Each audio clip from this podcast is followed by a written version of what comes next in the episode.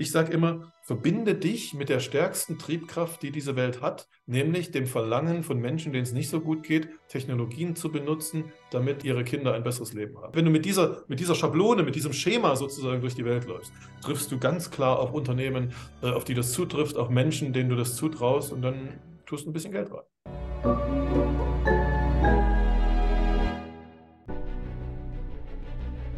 Willkommen bei dem Podcast von Die Köpfe der Genies.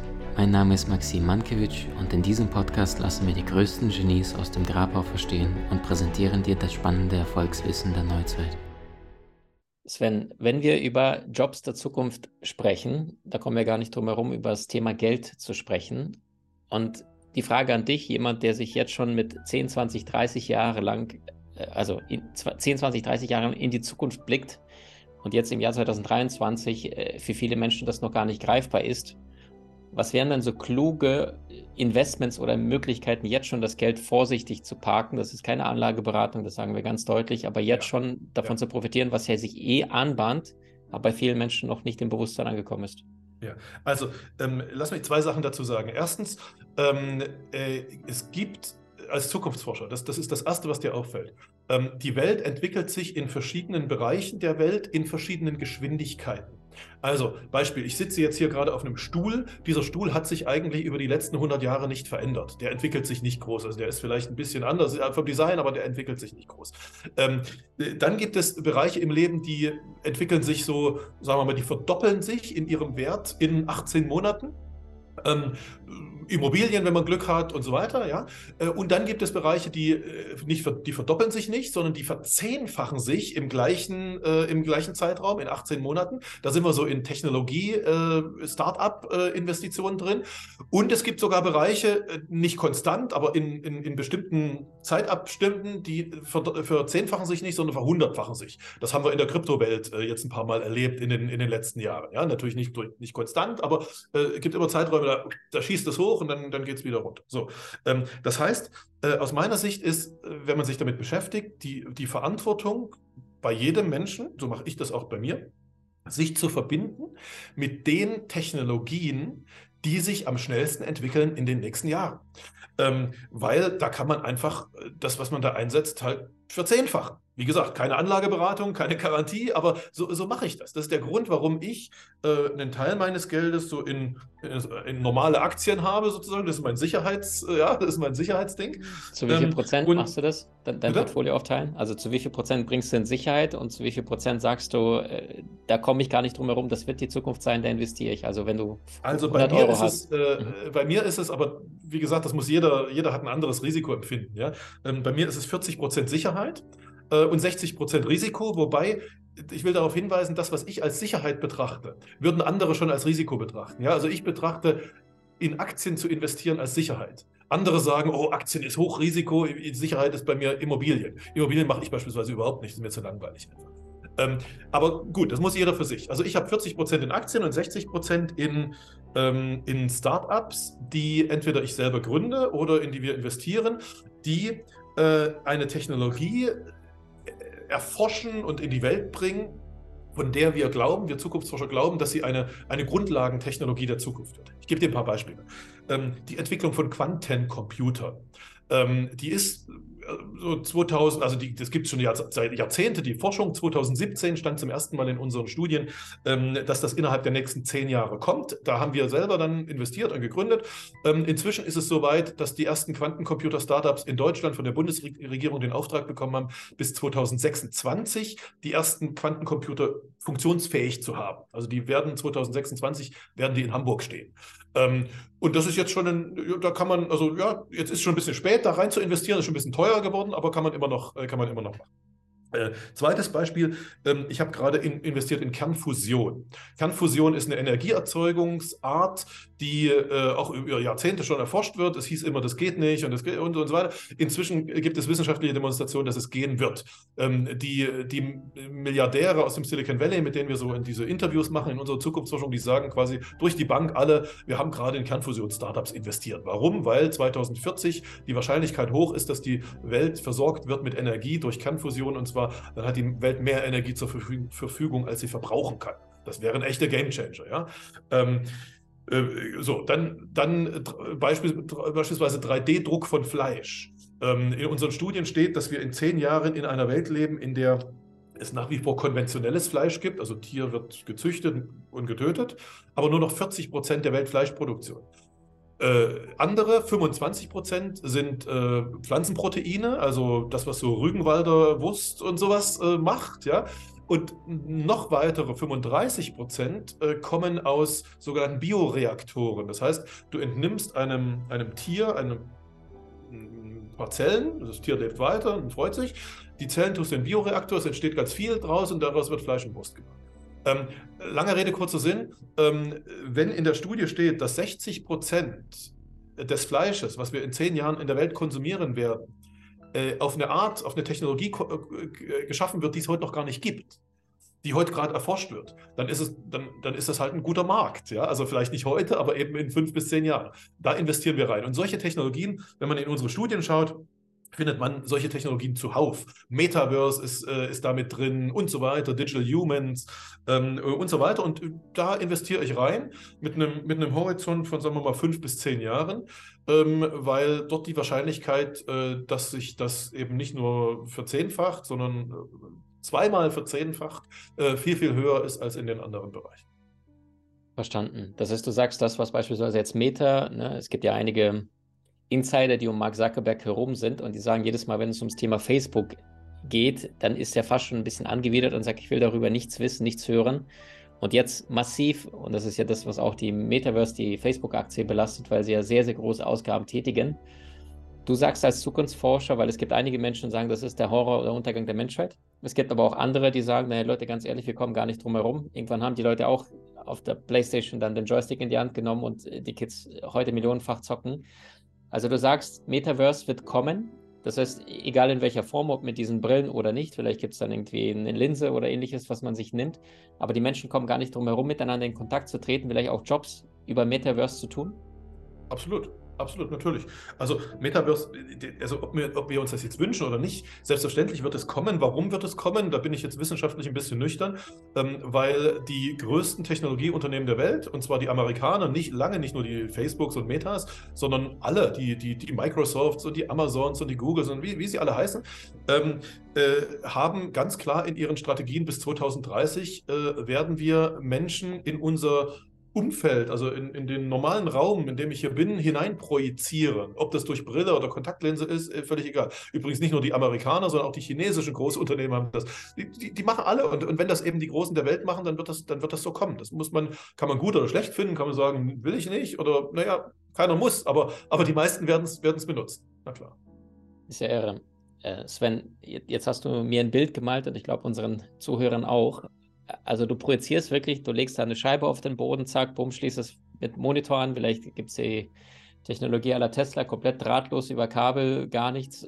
Und, und, dann entscheidet dann plötzlich ein Mensch, egal ob das jetzt deine äh, Frau ist oder dein Chef, der plötzlich mit im Raum ist, den du jetzt plötzlich in 3D-physischer Form siehst. Also du merkst, es ist vielleicht verpixelt oder vielleicht gar nicht, aber was sind noch so Kracher aus der Zukunft, die die meisten Menschen gar nicht sich vorstellen können, wie du beispielsweise sagtest, ein Steak, was jetzt komplett äh, biologisch ohne Leid, ohne Tier entstehen wird. Also was sind so Dinge, womit sich jetzt schon Zukunftsforscher befassen, was den meisten gar nicht bewusst ist, was denn kommen ist? Also äh, lass mich diese eine Sache nochmal weiter treiben, weil, weil das, ist, äh, das ist nur der erste Schritt. Also dass du deine Frau oder Mann oder wie auch immer sozusagen irgendwie hier erscheinen lässt. Das geht ganz besonders gut mit, mit, mit Eltern. Also ja, oft sind unsere Eltern ja irgendwo in irgendwelchen Altersheimen oder Pflegeheimen alleine. Ähm, die könnten hier am Tisch sitzen jetzt gerade und, und uns beiden zu, äh, zuhören und zuschauen. Ja? Das würde gehen. Aber ähm, äh, wenn, wenn du in, mein, äh, in unser Buch schaust, in dieses 2030-Buch, was wir, was wir über das Jahr 2030 geschrieben haben, da ist im ersten Kapitel, da stirbt ein Großvater, also der sehr alt, der ja, jeder muss mal gehen, der ist tot. Aber äh, die Enkeltochter bekommt geschenkt, dass sie weiter mit ihrem Großvater telefonieren darf. Was hat er gemacht? Der hat 18 Monate vor seinem Tod eine KI trainiert, also der, äh, also er hat einfach nur mit seinem Handy geredet, kann man sagen. Ja? Ähm, diese KI hat seine Stimmmodulation angenommen, redet exakt in seiner Stimme, hat sein Humorlevel, sein Charmlevel, sein Wissenslevel angenommen, ist also nicht allwissend wie Google, sondern erzählt auch denselben Unsinn wie der Großvater. Es ist halt wie Reden mit einem verstorbenen Großvater. Heißt, im Klartext, äh, wir reden über, äh, über Digital Humans. Also oder anders gesagt, wenn wir in der Lage sind, technologisch, in diesen Raum, in dem ich hier gerade bin, einen realen Menschen einzublenden, der irgendwo anders gerade sitzt, dann sind wir auch in der Lage, einen verstorbenen Menschen einzublenden. Wir brauchen nur die Daten. Es ist nichts anderes als Daten sozusagen. Ja? Und wenn wir in der Lage sind, einen verstorbenen Menschen einzublenden, ähm, also äh, beispielsweise, keine Ahnung, mit, mit Einstein jetzt hier zu dritt zu reden, wir beide, ja, ähm, dann sind wir auch in der Lage, einen Menschen einzublenden, den es noch niemals gegeben hat, der, der einfach künstlich kreiert ist, der durch eine ja, kreative KI gesteuert ist und so weiter. Das ist die Vorstellung von Metaverse, die wir, die wir tatsächlich äh, haben müssen. Und, äh, und also daraus, wenn du sagst, Mensch, wo investierst du rein? Natürlich investieren wir gerade in, in Firmen, die, das nennt sich dieser Bereich, dieser kleine, dieses kleine Segment heißt Digital Humans, ja, also die, die Technologien bauen, ähm, damit äh, quasi digitale menschlich aussehende Dinge da irgendwie, irgendwie passieren. Okay, das ist das eine. Also das ist noch dicht dran an der, an der Metaverse-Geschichte. Ähm, das, das zweite ist, ähm, wir haben äh, in, der, äh, in, der, in der Gesundheit, in unserer, in, ja, im Umgang mit unserem, mit unserem Körper äh, und Medizin, äh, kommen wir in eine Zeit, äh, wo einige von uns und von uns Zukunftsforschern und unseren Interviewpartnern sagen, unsere Kinder, also die Generation unserer Kinder wird 120 Jahre alt. Ähm, äh, und 120 ist echt viel. Ja? Also wir, wir werden 80, vielleicht 90, ja? aber 120 ist echt viel. Ähm, und dafür sorgen natürlich ganz viele Technologien. Das hat alles was mit Genetik zu tun, das hat was mit Epigenetik zu tun ähm, und so weiter. Auch da sind, da sind wahnsinnige Felder, also Epigenetik. Äh, die Wissenschaftler, mit denen wir reden, die sagen, es ist heute schon möglich, dass du den Alterungsprozess in deinen Zellen einfach zurückdrehst. Ist noch ein bisschen teuer, in zehn Jahren wird das so billig sein, dass es für jeden, also dass man eine Pille kauft sozusagen, ja. Ähm, und das sind, das sind Dinge, da kannst du heute, das sind Technologien, da kannst du heute einfach rein investieren. Ähm, noch ein Bereich, vielleicht der letzte, der, der immer ein wie, bisschen. Wie heißt der, der zweite Block mit dem Mensch schluckt eine Pille und sieht dann über einen Zeitraum dann wieder jünger aus, die Zellen verjüngen sich? Nein, das ist die, das ist die, das ist die Auswirkung von Epigenetik. Ja? Also Epigenetik heißt die, die Genetik in deinen Zellen. Also du beeinflusst jetzt nicht die, das, dein gesamtes Genom, sondern, sondern, sondern in deinen Zellen. Du drehst in dem Fall den Alterungsprozess deiner Zellen wirklich zurück. Und da gibt es heute Anwendungen, ich habe das mal selber bei mir gemacht. Ähm, äh, kostet irgendwie 1800 Euro, glaube ich, äh, gerade. Ähm, und äh, dauert eine halbe Stunde. Im Augenblick wird da ein bisschen Blut abgenommen und dann wird es wieder rein, dann wird was damit gemacht, dann wird es wieder rein. Ähm, wie auch immer, also das ist im Augenblick noch teuer, 1800 Euro und das musst du irgendwie alle sechs Wochen machen. Das, ja, das ist halt noch für einige. Das machen Wofür einige. genau? Wofür genau? Was ist, was ist der Nutzen davon? Na, der Nutzen ist beispielsweise, dass deine Haut also viel jünger aussieht. Ja? Also die wirklich die beispielsweise die, du kannst die, das, den Alterungsprozess deiner Hautzellen zurückdrehen einfach. Ja? Ähm, und einige, also da sind, da sind äh, Hollywood-Prominente und irgendwelche bekannten Unternehmer äh, und so, die machen das eben. Ähm, das ist jetzt noch nicht der Massenmarkt, aber es, mit hoher Wahrscheinlichkeit kommt das irgendwann in den Massenmarkt.